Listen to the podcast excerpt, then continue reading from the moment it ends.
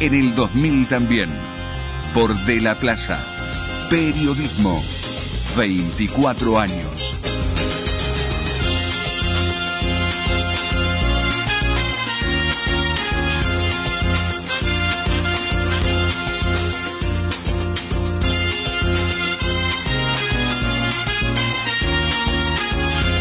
La oposición y particularmente el diputado del PRO, Esteban Vitor, están diciendo que, hay una especie de contradicción en el seno del Poder Ejecutivo respecto de la política acerca de, los caminos rurales y de los consorcios camineros. Em, dice Vitor, las contradicciones al interior del oficialismo perjudican directamente a los entrerrianos que transitan diariamente por los caminos rurales. Em, desde Vialidad, agrega Vitor, afirman que no se van a que no se van a autorizar, que no va a haber ningún consorcio caminero, pese a que eh, en algún momento el, el gobierno de Bordet se había pronunciado a favor de esta iniciativa. Em, está en línea la mm, eh, directora administradora de Vialidad Provincial, Alicia Benítez. ¿Cómo le va Benítez? Buenas tardes. Buenas tardes, Antonio a usted y a su audiencia. Cuénteme, explíqueme la posición del Poder Ejecutivo en la materia y si está equivocado o no el diputado Vitor.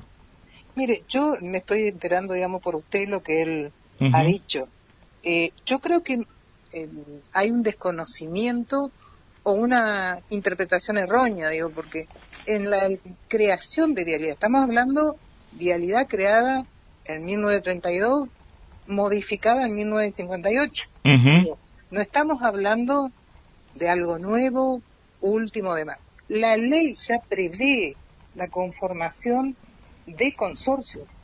Entonces yo mal podría, o cualquiera, digamos, que esté a cargo de vialidad, decir que a los consorcios no.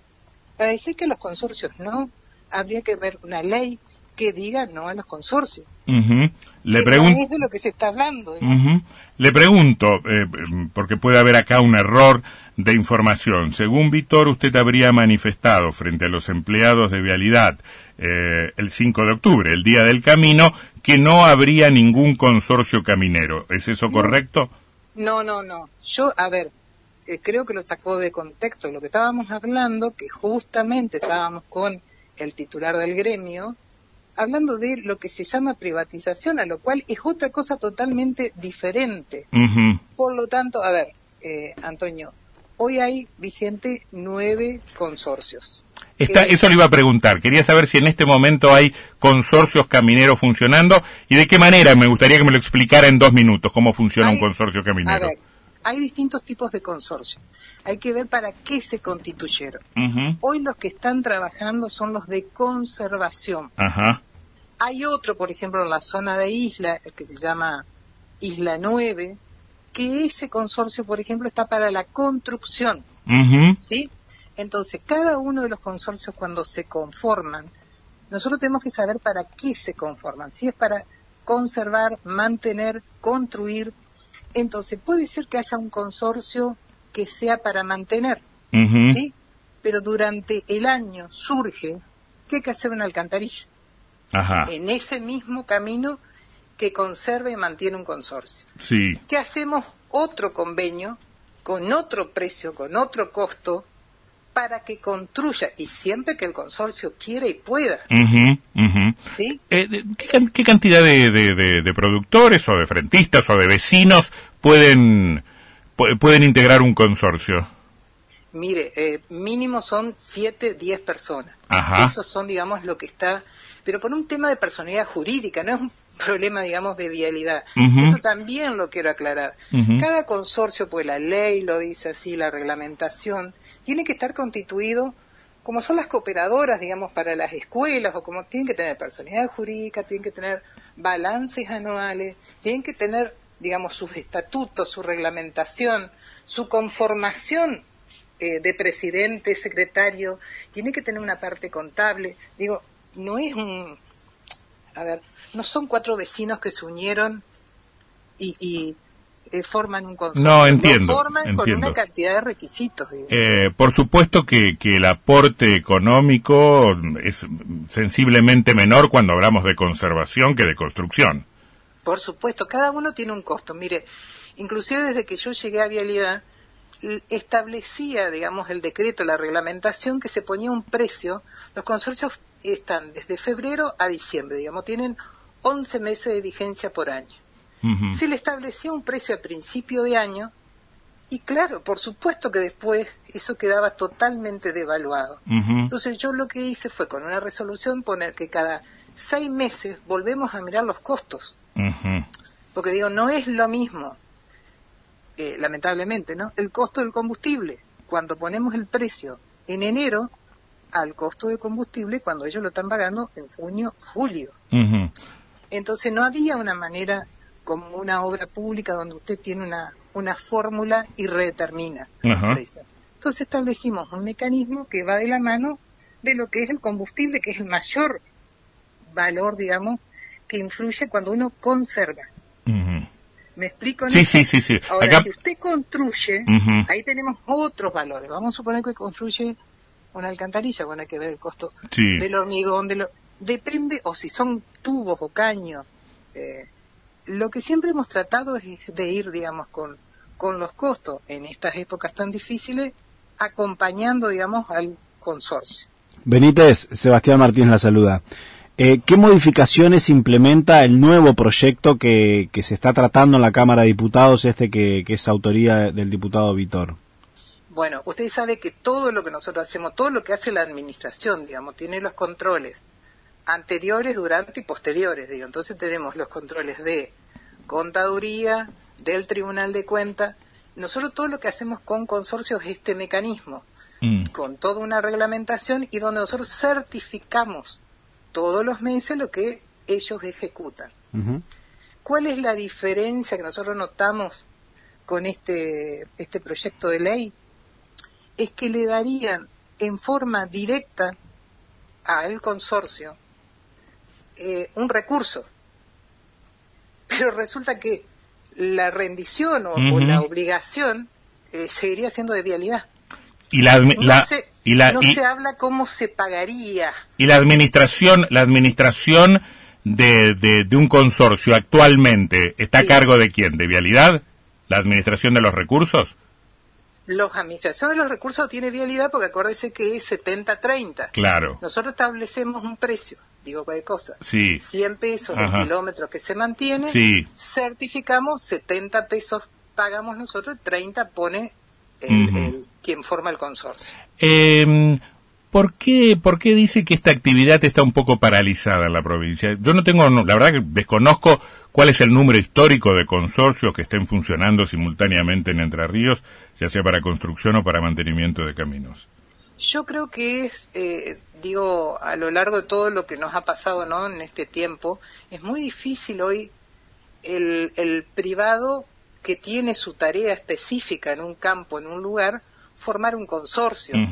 eh, creo que pasa fundamentalmente por ahí, sobre todo cuando, y creo que esto lo dice Vitor y creo que una cantidad de nosotros compartimos, cuando la burocracia se hace tan lenta en todos estos requisitos, digamos, que hay que cumplir para que ellos puedan no solo conformar el consorcio, sino también después tenerlo al día, digo, porque cada dos años tienen que tener la presentación, personalidad jurídica y demás.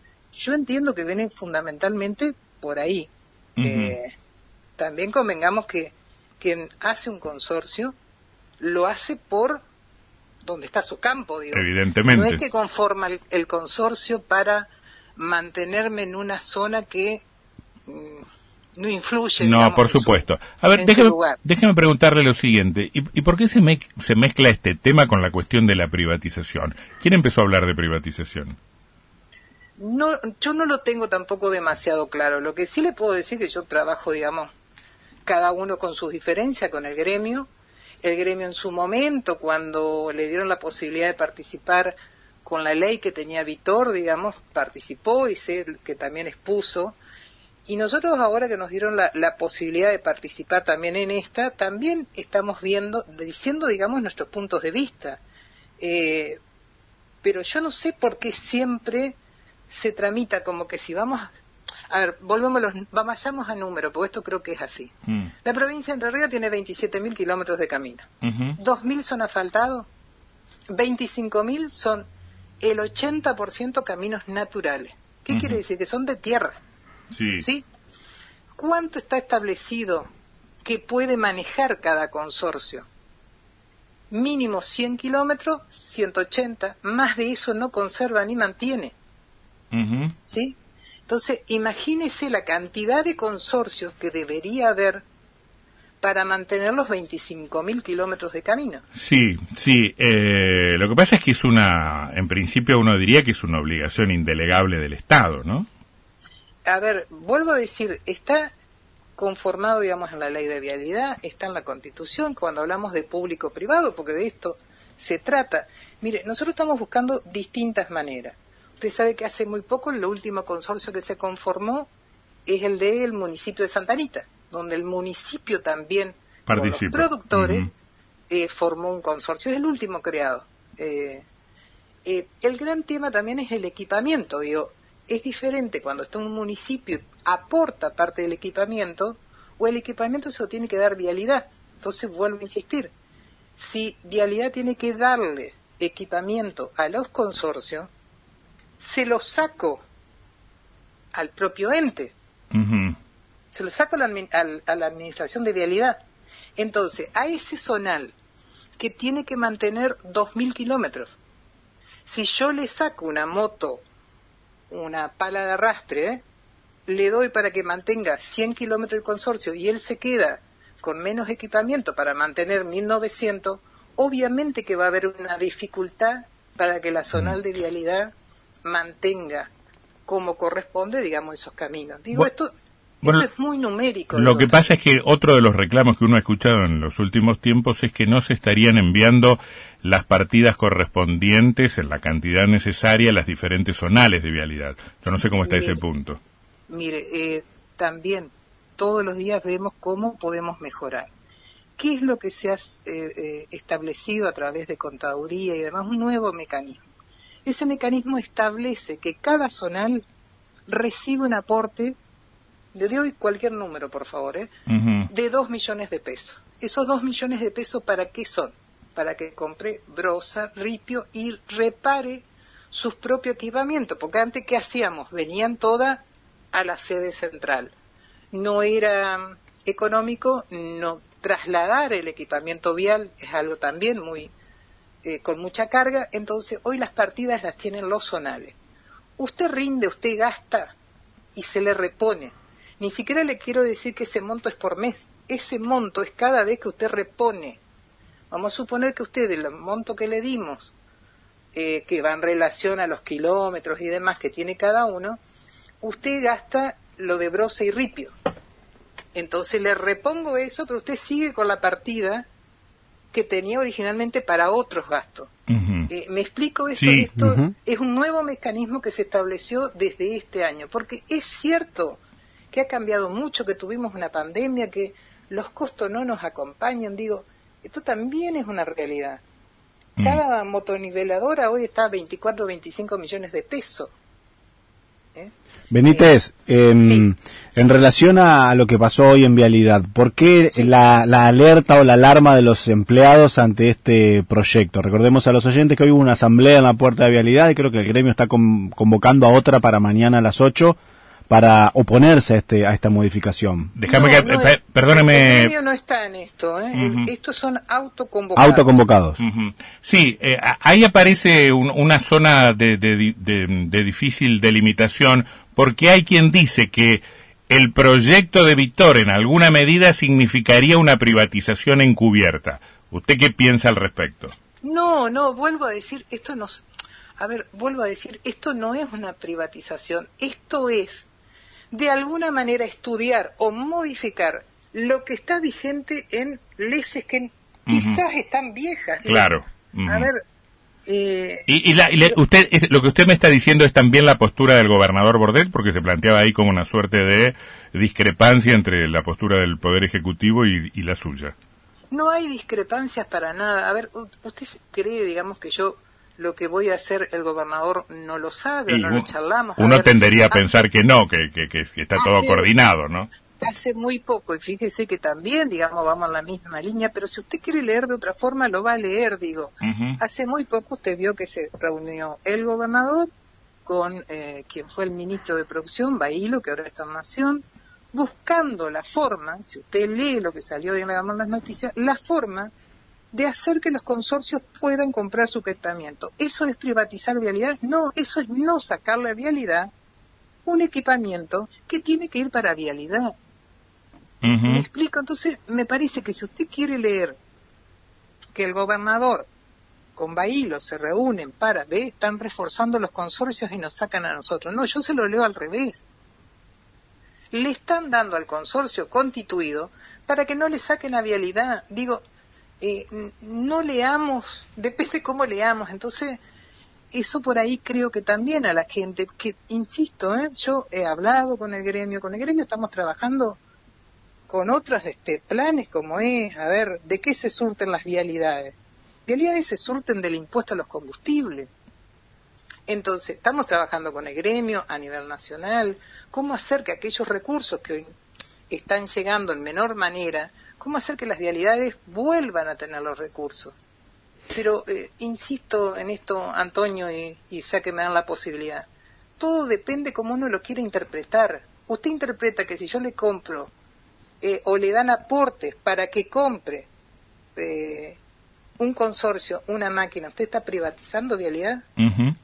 Sí, sí, entiendo lo que quiere decir. Le eh, Sebastián, le hace una última pregunta. Eh, tiene, tiene que ver, eh, Benítez, en relación al, diagnóstico inicial del problema, porque muchas veces escuchamos a los productores agropecuarios quejarse del estado de los caminos rurales y a veces también cuando uno transita por, por zonas rurales ve que los caminos rurales están deteriorados y en una época donde no han abundado las lluvias.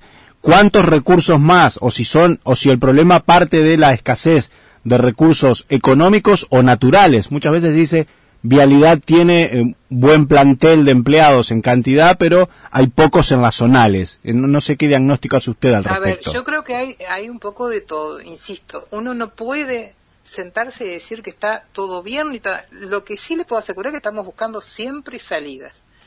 Eh, quizás no está la gente y la gente más vieja hoy, o perdón, no quiero decir vieja, con, sino con... Con más experiencia. Con experiencia están las zonales y en la sede central está la gente más joven. Lo que sí le puedo asegurar que con el gobernador lo que vamos viendo es todos los días y para no... Eh, vamos estudiando caso por caso, se están tomando profesionales, se están tomando técnicos, se están tomando técnicos viales y se empezaron a tomar algunos maquinistas con capacitación, capacidad eh, para lo cual también se están haciendo cursos para que ingresen, porque también se está perdiendo mucho de esa mano de obra que teníamos. O sea que hay problemas de recursos humanos en las zonales, eso es verdad. Es verdad, a ver, eh, fue, vuelvo a decir, pero esto no es un problema de un año o de dos. Acá hay políticas que por ahí, yo no las discuto, ¿eh? Políticas que se dieron hace mucho tiempo y donde en las zonales no se reforzaron los planteles. Eh, pero hoy es lo que está y hoy es lo que vamos viendo cómo, cómo manejamos todo esto. También la otra realidad es que hoy las maquinarias cambiaron, entonces aquella persona que manejaba una máquina tradicional, hoy le puedo asegurar que las mayorías de las eh, retro vienen con el tipo Justin. Entonces, ese tipo de equipamiento, cuando uno lo compra, obviamente que tiene que capacitar a la gente.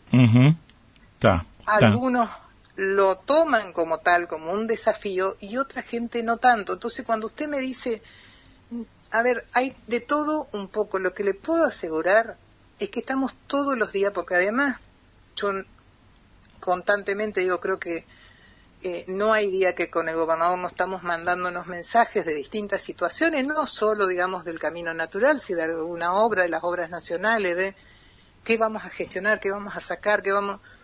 Eh, pero tampoco nos han resultado fáciles mm. los tiempos. Ahora, todos los días estamos viendo de cambiarnos metodología. A ver, tenemos el IPF en ruta. Hasta hace unos años atrás, la falta de combustible en las zonales era toda una situación. La verdad que desde el IPF en ruta, donde uno tiene el control de dónde va el combustible, cuánto consume, cuánto, la verdad que se terminó el tema de que no hay más combustibles en las zonales. Hoy no se escucha de que no tienen combustible. Al contrario, antes se le pedía hasta a los productores y hoy le decimos, no pidan, porque hoy tienen combustible. Entonces, insisto mucho en esto. No sé cuando se habla de privatización de qué se está hablando, pero no es por el tema de los consorcios. Evidentemente, yo creo que ahí hay una confusión en mucho, digamos, de, las de las personas. Bien, eh, es un tema muy, muy interesante en una, en una provincia del perfil de, de Entre Ríos. Yo le agradezco muchísimo su gentileza, Benítez. Ha sido usted muy amable. ¿eh? Gracias por permitirme, con este respeto, digamos, salir al, al Por favor, muy amable. Alicia Benítez, directora administradora de la Dirección Provincial de, mm, de Vialidad. Cinco de la tarde, un minuto. Te contamos otra gran novedad de La Porca. Además de poder comprar en cualquiera de nuestras seis sucursales o de hacer tu pedido por WhatsApp, ahora también podés hacer tu pedido por Pedidos Ya. Carnicerías La Porca. Más cerca tuyo. Dos Florines. Periodismo de economía y negocios. La actividad privada en la agenda pública. www.dosflorines.com.ar el Centro de Medicina Nuclear y Molecular es un esfuerzo del Instituto de Obra Social de la provincia de Entre Ríos para todos los entrerrianos. Inclusión, docencia, investigación y tecnología de avanzada para la provincia y la región. Ayer un desafío, hoy una realidad. Los PER, forjando liderazgo para un cambio en salud. CONEA, Gobierno de Entre Ríos. Los PER, Semener. Karina Dapen, abogada. Familia y sucesiones. Asuntos civiles y comerciales.